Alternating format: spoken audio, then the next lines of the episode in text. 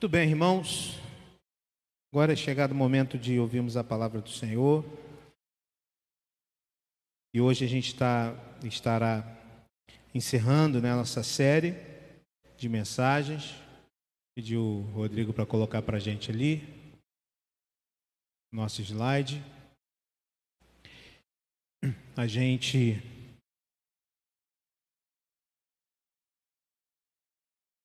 Isso. A gente, desde os primeiros domingos do ano, né, a gente tem falado sobre esse tema. Sobre como é importante que a gente comece o ano e que acontece sempre, né, fazendo planos, projetos, pensando em coisas que nós precisamos mudar, pensando que o ano pode ser diferente, pode ser melhor do que o ano que se passou.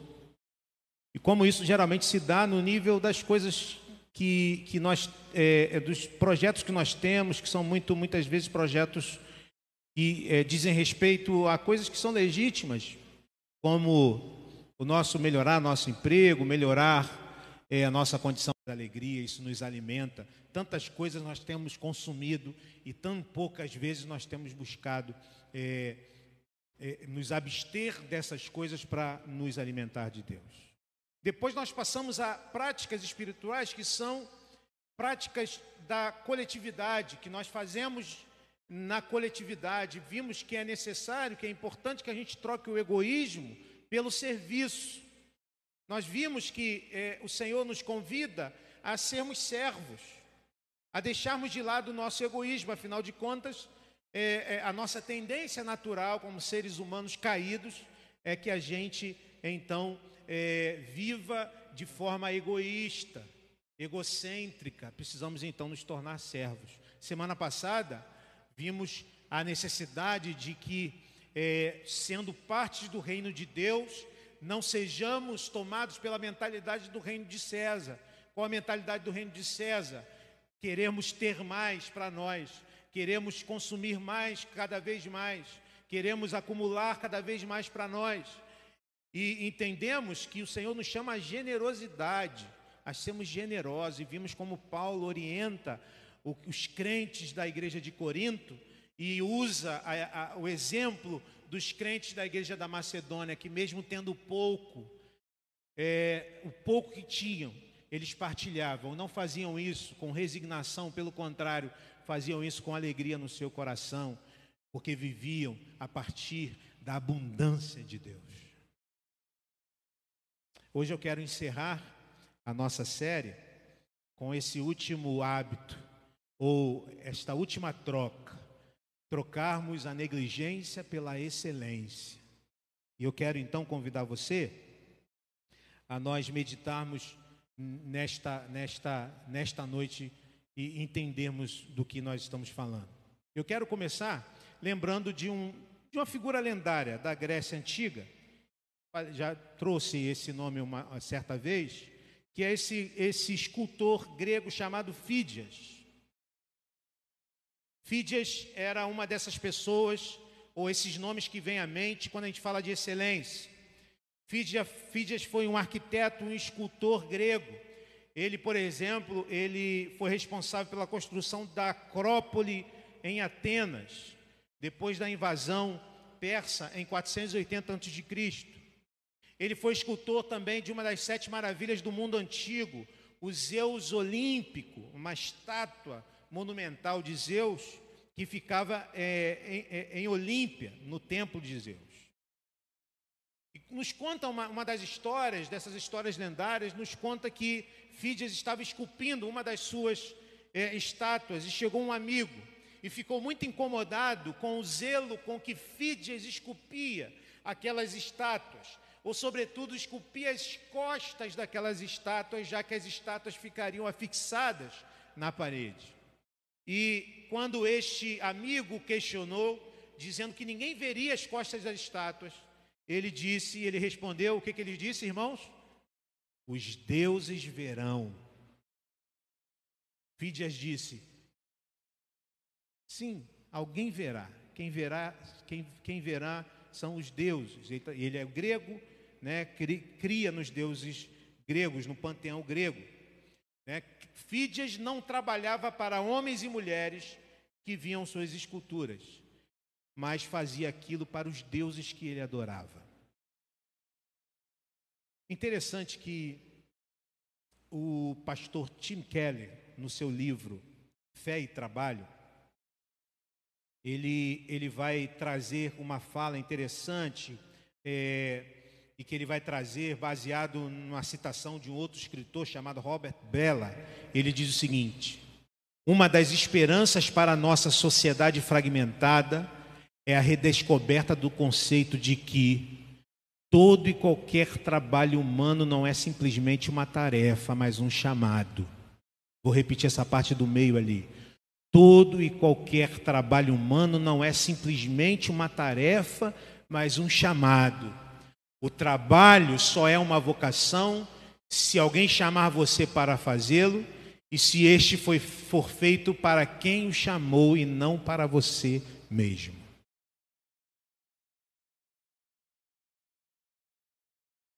Parece que isso movia Fídias, lembrando do escultor grego.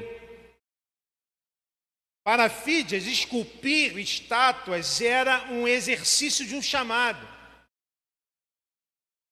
E eu quero começar esta palavra de hoje é, resgatando isso, resgatando este valor, este princípio. Podemos expressar o nosso amor a Deus fazendo o que fazemos da melhor maneira. Podemos expressar o nosso amor a Deus fazendo aquilo que fazemos com excelência. Então podemos, irmãos, amar a Deus cuidando dos nossos filhos com excelência. Podemos amar a Deus lavando uma louça, aquela louçona da casa. Já viu aquela louçona? Você está assim no sofá vendo aquele filme, de repente você olha para a pia, está aquela louçona enorme. A gente pode amar a Deus lavando aquela louçona com excelência. A gente pode amar a Deus nos comportando no trânsito de maneira excelente. Nós podemos amar a Deus defendendo uma boa causa com excelência. Nós podemos amar a Deus preparando e lecionando uma aula com excelência. Podemos fazer isso, podemos adorar a Deus, agradar a Deus, podemos servir a Deus quando fazemos aquilo que fazemos da melhor maneira e para glorificar o nome dEle. O grande problema é que nós temos em nossa cultura uma desvalorização do conceito de trabalho. Nós temos na cultura brasileira essa ideia de que, ah, de que eh, o trabalho não é algo bom. O maior sonho do brasileiro é passar num concurso público, né, trabalhar 25 anos e depois se aposentar com o mesmo salário com que, com que trabalhava. O sonho do brasileiro é ganhar na loteria e depois não ter que trabalhar para ninguém, não ter que produzir nada e só viver sendo servido. Irmãos, essa visão, esta visão, ela tem muito de um, é, é, esta visão tem muita influência de um, do pensamento do catolicismo romano medieval. O catolicismo romano medieval traz esta ideia que é uma ideia grega. E eu quero então falar rapidamente sobre o conceito de trabalho na cultura brasileira. Qual a cosmovisão grega sobre isso? Para os gregos, ah, na Grécia antiga, por exemplo, os deuses do Olimpo não trabalham, eles vivem do ócio e do prazer. Quem trabalham são os mortais. Né? Então há na Grécia Antiga a valorização do conhecimento especulativo, do, do conhecimento contemplativo e a desvalorização da técnica, do trabalho, da coisa material. Basta a gente lembrar da filosofia de Platão, né? Assim, é o, a, a, o mundo das ideias é, é, o mundo real, verdadeiro, e o mundo aqui que a gente vive é um mundo, é uma cópia do mundo real. Mas isso é para outra, outra hora, né? Aula de filosofia aqui, né? Então esta esta desvalorização do trabalho manual em detrimento do conhecimento especulativo é apropriado pela igreja no período medieval. No período medieval, o trabalho é visto como um castigo divino. Ou seja, o trabalho manual e secular é um trabalho de segunda categoria se comparado ao trabalho do clero, ou seja, ao a ócio santo ou sacerdócio. Então, é por isso que você vai ver na Idade Média o, a igreja e o trabalho dos clérigos, dos pares e dos monges é um trabalho valorizado porque é um trabalho que está acima do trabalho das pessoas em geral. E aí o protestantismo, a reforma protestante, vai questionar esse princípio, dizer o seguinte: não, eu posso adorar a Deus e servir a Deus sendo um pastor, assim como eu posso adorar a Deus e servir a Deus sendo um professor, sendo um policial, sendo um, um motorista, sendo um advogado, eu posso adorar e servir ao Senhor fazendo o que eu faço com excelência. Por isso que um sapateiro, quando teve um encontro com Cristo Jesus, procurou Martinho Lutero e falou: é, é, é, como que eu posso agora servir a Deus? E ele pensava na cabeça dele: para servir a Deus eu tenho que me tornar um monge, um sacerdote. E Martinho Lutero disse para ele: faça um bom sapato e cobra um preço justo por ele, e assim sirva ao Senhor.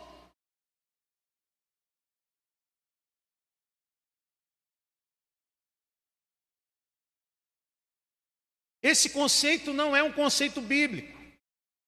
Esse conceito de trabalho não é um conceito bíblico. E eu quero então, antes da gente ir para o texto, falar do conceito de trabalho na perspectiva bíblica. E eu quero trazer um texto lá de Gênesis 2, 1 e 2, que diz assim: você lê junto comigo? Vamos ler juntos? Assim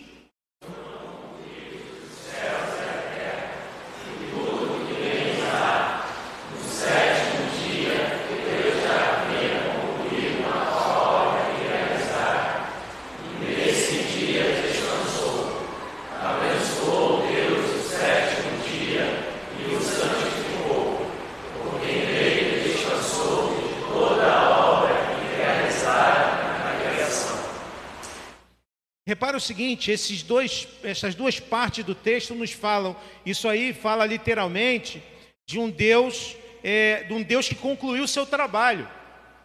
Ou seja, se os deuses gregos não trabalhavam, a concepção bíblica que temos de Deus é de um Deus que trabalha. E mais, de um Deus que trabalha com excelência.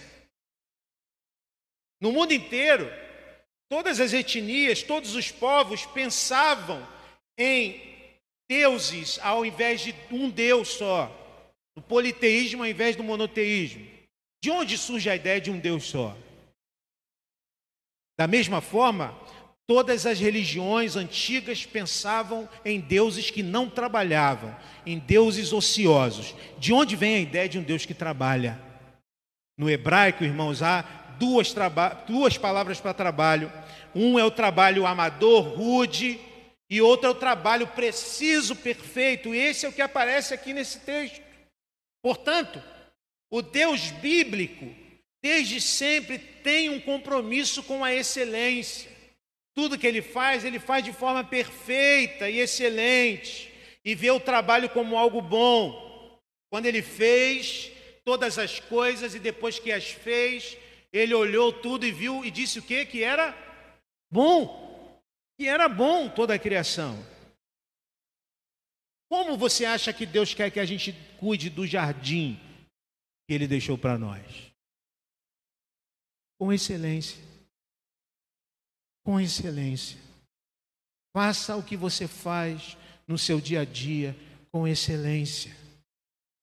Porque é assim que Deus deseja que a gente viva, porque assim Ele fez e assim deseja que a gente viva com excelência. Esses dois versículos nos mostram isso. Ao Senhor Deus colocou no homem o homem no jardim para cuidar dele e cultivá-lo. E ele ainda diz anteriormente: criou Deus o homem à sua imagem. A imagem de Deus o criou, homem e mulher os criou. Ou seja, se nós temos a imagem de Deus, nós somos convidados a viver e andar com excelência. Então, numa perspectiva bíblica, poder produzir, poder trabalhar, poder produzir algo de bom é bênção. É bênção de Deus. Senhor nos chama para sermos excelentes naquilo que fazemos. Por isso, hoje eu quero te chamar a uma postura de excelência frente àquilo que Deus coloca diante de você. E que hoje a gente saia daqui com, essa, com, com este desafio. Preciso deixar de lado a negligência com que muitas vezes lido com as coisas que estão diante de mim para colocar no lugar da negligência a excelência. Por isso quero convidar você hoje, aqui nesse ano, que já a gente começou já iniciando, agora a gente já pode dizer que já está no curso do ano, já estamos no segundo mês do ano, que neste ano você troca negligência nas tarefas que estão em suas mãos, pela excelência, nas coisas que você fará. Quero convidar você a olhar para um dos grandes homens da Bíblia, José. José do Egito. José é um tipo de Cristo do Antigo Testamento. José é alguém a quem devemos mirar e imitar. Então vamos lembrar da história de José? Vamos lembrar? Vamos lá, você conhece. Já teve até filme da Disney. Não sei se é da Disney, mas teve filme, né? De José do Egito. Você conhece a história de José? José era filho de Jacó. José tinha sonhos. Os sonhos sempre apontavam para que ele era mais honrado do que seus irmãos. De maneira que, Jacó também, que José também era muito amado por Jacó, e tudo isso trouxe ciúmes ao coração de seus irmãos. E aí a gente sabe que os irmãos tramam contra José, fingem a sua morte, o vendem a um grupo de amalequitas no caminho. E esses homens levam José para onde? Para onde? Para o Egito. Ele vai para o Egito e se torna servo de um dos oficiais do Faraó. É bom lembrar que o Egito é grande nação nesse período, uma nação poderosíssima. O faraó é o grande, o homem mais poderoso do mundo naquele momento. Ele vai parar na casa de um dos oficiais de Faraó chamado Potifar. Ele serviu a Potifar com excelência. José serviu a Potifar com excelência e logo ficou responsável por todos os bens de Potifar, por causa da excelência com que aquele jovem, que aos 17 anos foi vendido por seus irmãos, fazia o seu trabalho. Mas, ao recusar o afeto da mulher de Potifar, aquela mulher indignada então o caluniou e ele foi preso. Foi preso. Na prisão, ele logo também mostrou a sua excelência, a maneira com que cuidava das coisas na prisão, e logo ele foi colocado como aquele que era responsável pelos presos. Ali conheceu dois homens, o cozinheiro, chefe do Faraó, e o padeiro, chefe de Faraó. Os dois fizeram alguma coisa que trouxe indignação ao Faraó e acabaram na cadeia, na prisão. José cuidava desses homens, José era responsável por esses homens, e certa manhã, José os questionou da sua tristeza, eles estavam tristes, José os questionou, e os dois disseram que haviam sonhado e contaram o sonho do José. José interpretou os dois sonhos. O do cozinheiro falava da sua libertação, o do padeiro, por outro lado, falava da sua execução, e assim aconteceu. O cozinheiro-chefe voltou à sua função antiga, o padeiro foi executado. Mas José pediu ao cozinheiro, antes dele sair da prisão: lembre-se de mim. Lembre-se de mim quando estiver diante de Faraó. O cozinheiro esqueceu de José. Dois anos se passaram e certo dia Faraó teve um sonho, ou teve dois sonhos esquisitos. Num primeiro sonho, sete vacas gordas vinham, né? Vinham se alimentando ali. De repente, sete vacas magras aparecem e comem as sete vacas gordas. Sonho estranho de Faraó, né? Mas não parou por aí, não. O, o faraó ainda sonhou com sete espigas graúdas que eram devoradas por sete espigas secas e feias. Faraó acordou com, aquele, com aquilo na cabeça e ninguém podia interpretar o sonho de Faraó, até que o cozinheiro se lembrou de José. E aí Faraó mandou chamar José, contou, é, é, Faraó contou a, o seu sonho a José. E então logo José interpretou: viriam sete anos de fartura e depois se seguiriam a sete anos de seca no mundo todo. Então era necessário traçar um plano para juntar os cereais, estocar os cereais no tempo de fartura para suprir o povo nos tempos de seca. E era necessário um homem para fazer tal coisa, um homem sábio para, para é, dar, executar esse plano. E aqui então nós continuamos com o texto bíblico e algumas lições importantes para a gente aprender acerca da necessidade de vivermos uma vida e buscarmos a excelência nas coisas que fazemos. Primeiro, o texto vai falar e vai mostrar que havia a presença de Deus na vida de José. Havia, a presença de Deus na vida daquele jovem que chegou ao Egito com 17 anos e agora com 30 anos se vai se tornar governador do Egito. Então, olha só o que diz Gênesis. Nós vamos ver alguns textos aqui, tá? Você fique à vontade para abrir sua Bíblia e para que possamos então meditar é, é, nesses textos e aprender algumas lições. Vamos orar mais uma vez? Vamos pedir ao Senhor mais uma vez que nos abençoe. Senhor, fala com, conosco. Precisamos ouvir a tua voz. Reconhecemos, Deus, que somos muito falhos e limitados e precisamos de Ti. Precisamos que a Tua voz ecoe profundamente em nosso coração para que possamos, Senhor, viver vida diferente, para que possamos, Deus, ver em nosso coração as transformações que o Senhor deseja fazer. Pedimos isso no nome de Jesus. Amém. Então, olha só o que diz Gênesis 41, 37 e 38. O plano pareceu bom ao Faraó e todos os seus conselheiros por isso, Faraó lhe perguntou: Será que vamos achar alguém como este homem, em que está o Espírito Divino? Faraó reconhece algo diferente naquele jovem. Por conta da maneira com que, com que aquele jovem lida com as coisas da sua vida, e, sobretudo, pela presença de Deus na vida daquele jovem, ele é diferente dos demais. E Faraó reconhece, o, o grande e mais poderoso homem daquele tempo reconhece na vida daquele jovem a presença de Deus. Faraó percebe que está diante de um rapaz de 30 anos de idade, cuja presença de Deus é inquestionável. Esse rapaz é diferente, esse rapaz é sábio. Há algo de diferente na vida dele, há algo que faz com que ele fale coisas realmente sábias, com que ele se coloque de maneira realmente sábia diante das questões da vida. Algo diferente nesse rapaz. E a pergunta que a gente precisa se fazer, irmãos, sobre a nossa vida é: no nosso trabalho, naquilo que temos feito, entre nossos amigos, na universidade, na escola, na nossa rede de amizades, é perceptível que há algo de diferente em nós.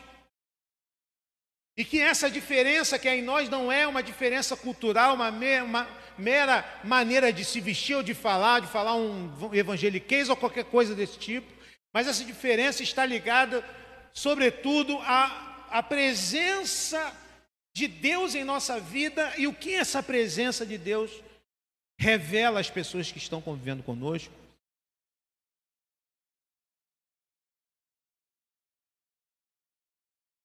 Ou seja, temos vivido o Evangelho de Jesus Cristo, temos nos alimentado da palavra do Senhor, temos tido vida de oração, temos buscado com isso alimentar o nosso coração para que a nossa boca seja fonte de coisas que edificam. Que essa é a diferença do crente que se aprofunda. Essa é a diferença do crente que busca no Senhor alimento para a sua alma E quando nós fazemos isso, a presença de Deus é perceptível, as pessoas veem isso e percebem isso. A pergunta é: as pessoas têm percebido isso em nós? Você lembra as palavras que Deus falou a Josué quando Josué, quando o povo estava entrando na terra prometida? Aquele texto bem conhecido, lá em Josué 1, verso 9, quando Deus diz para Josué diante do desafio que ele tem, ele diz o seguinte: Não fui eu quem lhe ordenei? Seja forte e corajoso, não se apavore nem desanime. Por quê? Porque você é bom por si mesmo? Não. Ele, e o Senhor continua dizendo: Pois o Senhor, o seu Deus, estará com você onde, por onde você andar. Ou seja, a diferença na vida de Josué não era a diferença que estava ligada à sua capacidade própria. Por quê, irmãos? Porque nós somos limitados, porque naturalmente nós somos fracos, porque naturalmente não há nada em nós que, no, que possa fazer com que as pessoas vejam algo de diferente, porque nós somos isso aí, seres caídos, pecadores, falhos, limitados. Agora, se a presença de Deus é real em nossa vida, se o Espírito Santo de Deus é real é, e enche o nosso coração, Sim, as pessoas verão, as pessoas perceberão. É interessante que Deus não está em José somente quando José está no palácio, mas Deus está também em José quando ele está na prisão. Quando ele está na casa de Potifar, porque muitas vezes a gente pensa que a presença de Deus se dá somente quando tudo vai bem. Não, Deus está conosco em todo o tempo, sobretudo nos momentos difíceis da nossa jornada. Pensem em José. José era um jovem feliz que vivia com alegria com sua família, tinha um pai que o amava, tinha irmãos que viviam de pinima com ele, mas ele tinha sonhos. Ele é vendido injustamente, ele para na casa de um homem, se torna servo deste homem e injustamente vai parar numa prisão. E ainda assim, este jovem estava, tinha no seu coração a certeza de que Deus estava com ele, e ele vive assim, e ele faz tudo o que faz com excelência. Por quê? Porque, irmãos, ele sabe que ele sabe que faz o que faz não para homens, mas para Deus.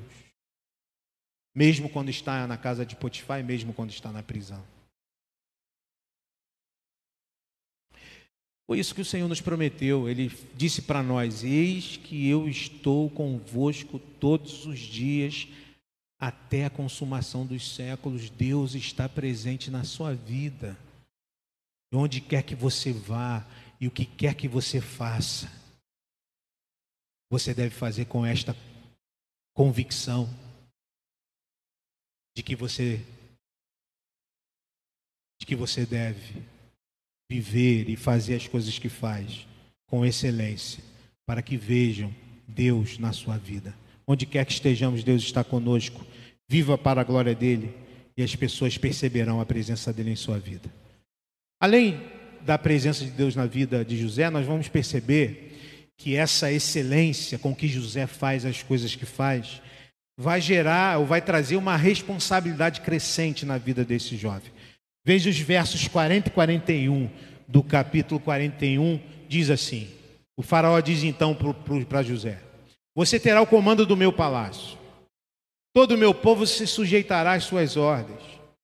Somente em relação ao trono serei maior que você.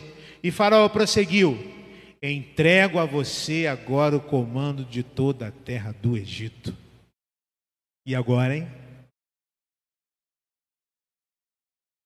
Gente, Faraó era o homem mais poderoso do mundo naquela época.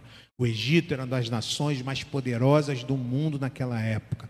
José, de um, um homem vendido, um jovem vendido pelos seus irmãos, cai como servo de Potifar, depois na prisão e agora ele é o segundo, o número dois do Egito, o segundo homem mais poderoso do mundo. Excelência gera responsabilidade crescente. Temos a tendência de pensar assim: Se me derem uma melhor oportunidade, aí sim poderei mostrar o meu valor. Temos a tendência de pensar assim: se o meu chefe me der um trabalho melhor, aí sim vou poder mostrar o meu valor. Cada vez mais nós temos a tendência de achar que a diferença de quem está começando para aquele que já galgou posições são as oportunidades que nós recebemos. E muitas vezes isso é fruto de uma criação e de uma educação onde muitas vezes os pais ensinam os filhos ou tratam os filhos ou lidam com filhos sem, é, nem, sem a possibilidade de, de uma crítica, de uma de, uma, é, de um confronto com os nossos filhos. Não é à toa que muitas vezes nós temos é, situações em que sempre a professora na escola está errado, ou sempre é, nós fomos demitidos porque o chefe não gostava da gente, nunca porque nós temos algum tipo de dificuldade. Irmãos, a vida não é uma escada rolante, onde a gente pisa e vai subindo é, sem fazer nenhum tipo de esforço. A vida é uma escadaria, uma escadaria longa. E Jesus diz a, a, é, a, a respeito disso, lá em Lucas 16, 10, o seguinte: quem é fiel no pouco também é fiel no muito, e quem é desonesto no pouco também é desonesto no muito. Então, se você acha que o seu trabalho é pequeno demais, se você acha que tem muito mais a oferecer, Faça o que está em suas mãos com excelência. Mesmo que seja algo que você reconheça ou perceba que é pequeno demais para você.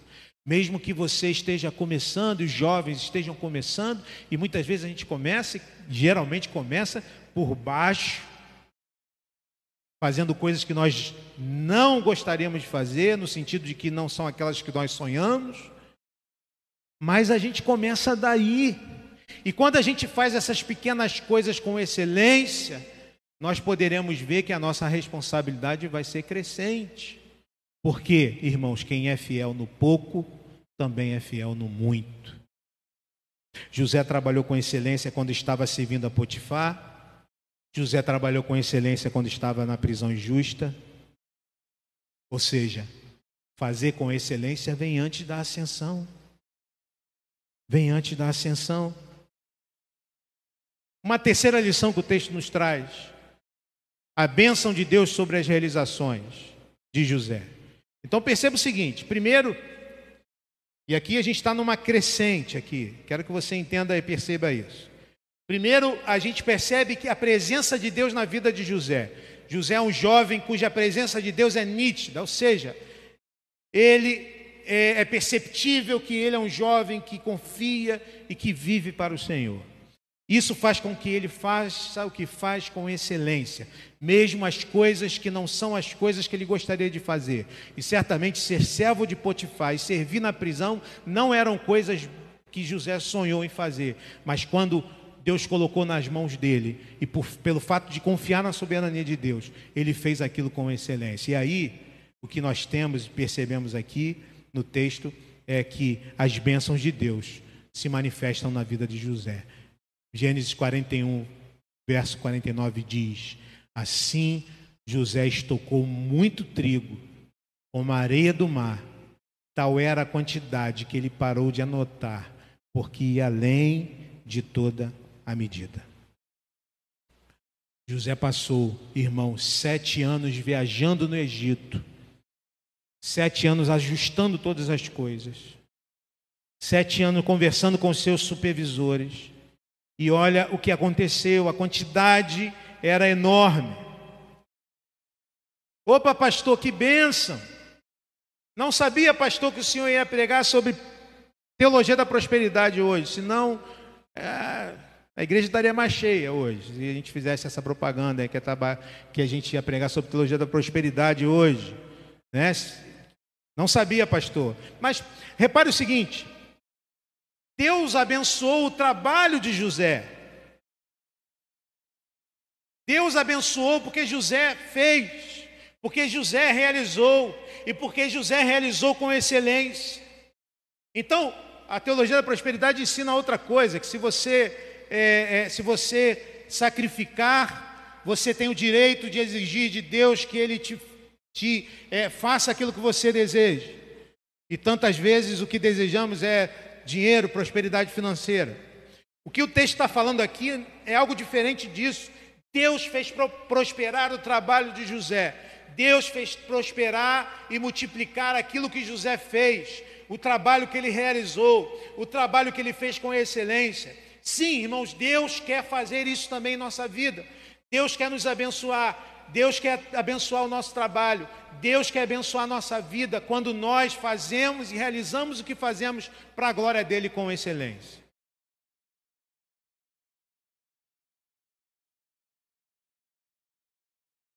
E olha só, perceba que nós temos então um padrão na vida de José, este padrão que está aqui, que está colocado aqui.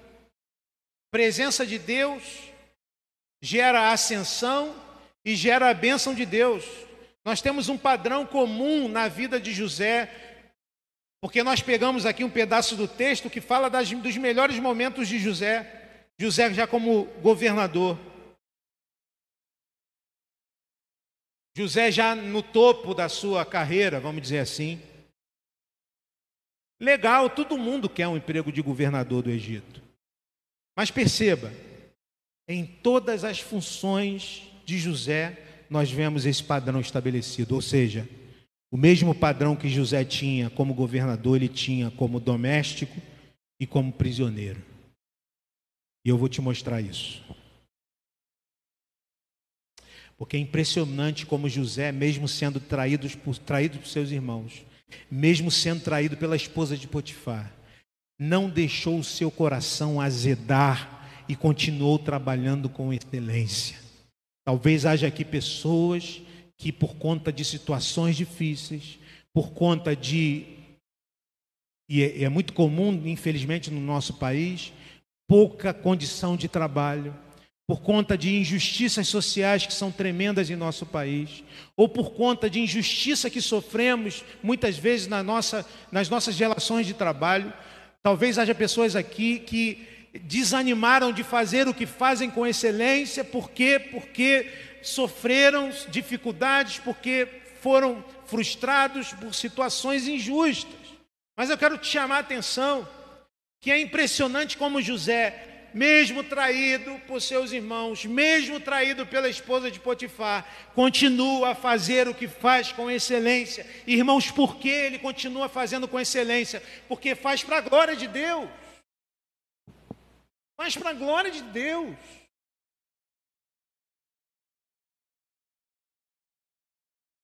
Olha o que acontece na prisão. E aqui os três cenários, né, os três empregos de José, vamos dizer assim, o emprego na casa de Potifar, depois o emprego na, como chefe da prisão, depois o emprego no palácio como governador. Veja que, é, é, é, primeiro, na prisão, Gênesis 39, 20b a 23, diz o texto: José ficou na prisão, mas o Senhor estava com ele, presença de Deus. E o tratou com bondade concedendo-lhe a simpatia do carcereiro. Por isso, o carcereiro encarregou José de todos os que estavam na prisão. A presença de Deus era perceptível na vida de José. Deus está presente na sua vida também. O Espírito Santo de Deus habita em nós. E onde quer que estejamos, quando nós nos alimentamos de Deus, as pessoas inevitavelmente verão e perceberão que nós somos diferentes, que há algo de diferente em nós. Veja como como este padrão segue. Diz o texto, ele se tornou responsável por tudo que lá sucedia. Veja a ascensão. E o carcereiro não se preocupava com nada o que estava a cargo de José. Por quê, irmãos? Porque o Senhor estava com José e lhe concedia bom êxito em tudo que ele realizava. Veja aqui a presença dessa lógica, presença de Deus, ascensão, bênção de Deus. Na prisão, mas veja que isso não é somente na prisão, também na casa de Potifar isso acontece. Veja, 39, 2, 4.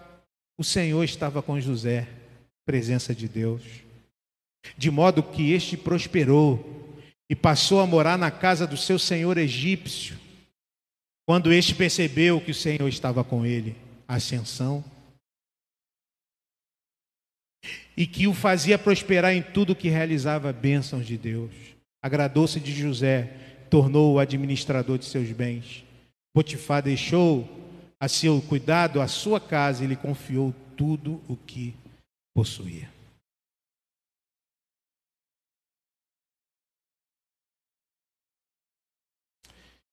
Eu quero te fazer algumas perguntas para a gente terminar a nossa série.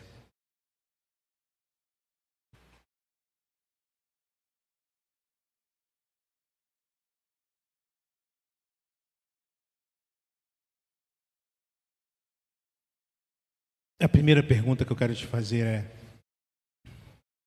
primeiro uma afirmação e depois duas perguntas. A afirmação é essa. Afirmação do Tim Keller no livro Fé e Trabalho, ele diz: O trabalho só é uma vocação se alguém chamar você para fazê-lo e se ele for feito para quem o chamou.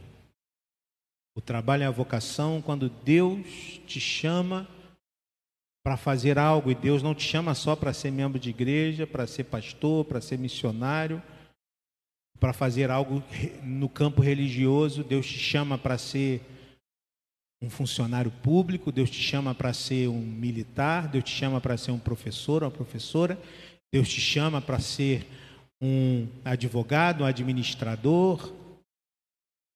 Deus te chama para fazer algo, ele chama para que você faça este algo para ele para a glória dele. Diante disso, a pergunta que faço a você é essa: Deus chamou você para fazer o que você faz?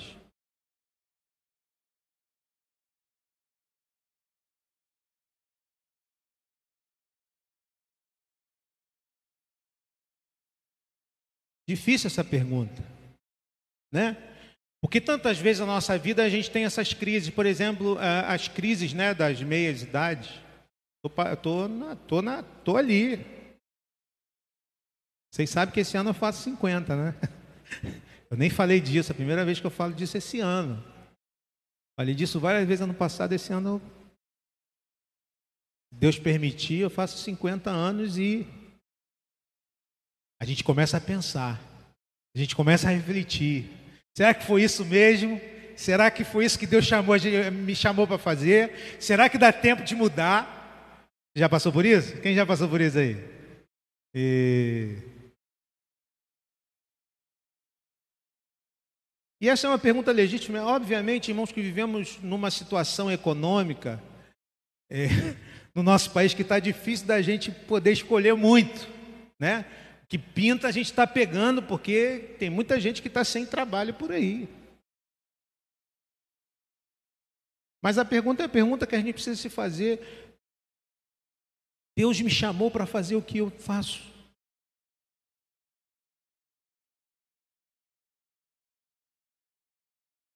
Uma segunda pergunta a partir dessa aqui é: você pode fazer o que faz para Deus? E aqui vem uma pergunta importante e que pode gerar desconforto. E a palavra de Deus gera desconforto tantas vezes. Ou seja, o que você pode fazer, o que você faz para Deus, você pode oferecer seu trabalho para Deus ou não. Ou você sabe que tem falcatrua, desonestidade. Porque tem gente que é tão cara de pau que até ora com dinheiro dentro das cuecas ao Senhor agradecendo a Deus.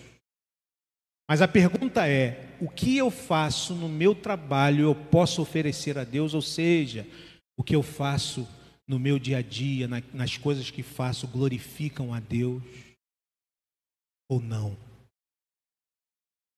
É uma pergunta que a gente precisa se fazer hoje. Segunda, se o que fazemos, fazemos para Deus, tem a excelência sido uma marca na sua vida profissional? Tem a excelência sido uma marca na sua vida profissional? Você tem sido um profissional de excelência? Você tem buscado fazer o que faz para a glória de Deus? Ou seja, você tem feito o que faz da melhor maneira, não para agradar chefe, não para que você tenha uma, uma promoção, embora essas coisas também não sejam ruins e a gente trabalha também para isso, mas que o que você tem feito, tem feito para a glória de Deus com excelência? Mesmo se você que você tem feito tem sido algo que ainda você não é o que você quer fazer para o resto da vida? Ou mesmo que ainda você esteja fazendo algo que está muito aquém daquilo que você sonhou, olha para a vida de José e faça com excelência para a glória de Deus. E creia que Deus está fazendo a sua obra na sua vida. Terceira e última pergunta: sua vida e suas histórias já foram confiadas às mãos de Deus? Sua vida, suas histórias foram confiadas nas mãos de Deus, ou seja, o seu trabalho, os seus sonhos, os seus projetos de vida, aquilo que você deseja fazer, você já entregou tudo isso ao Senhor, crendo que Deus vai fazer conforme lhe apraz. E sim, você pode se tornar um governador do Egito, mas talvez Deus esteja te colocando no lugar que Ele deseja colocar para que você seja bênção ali, e talvez a princípio você não reconheça ali o lugar abençoador de Deus, mas você, quando entrega a sua vida ao Senhor, você crê que a vontade de Deus, mesmo que não esteja totalmente conformada com a nossa vontade, é perfeita, é agradável e traz alegria ao nosso coração.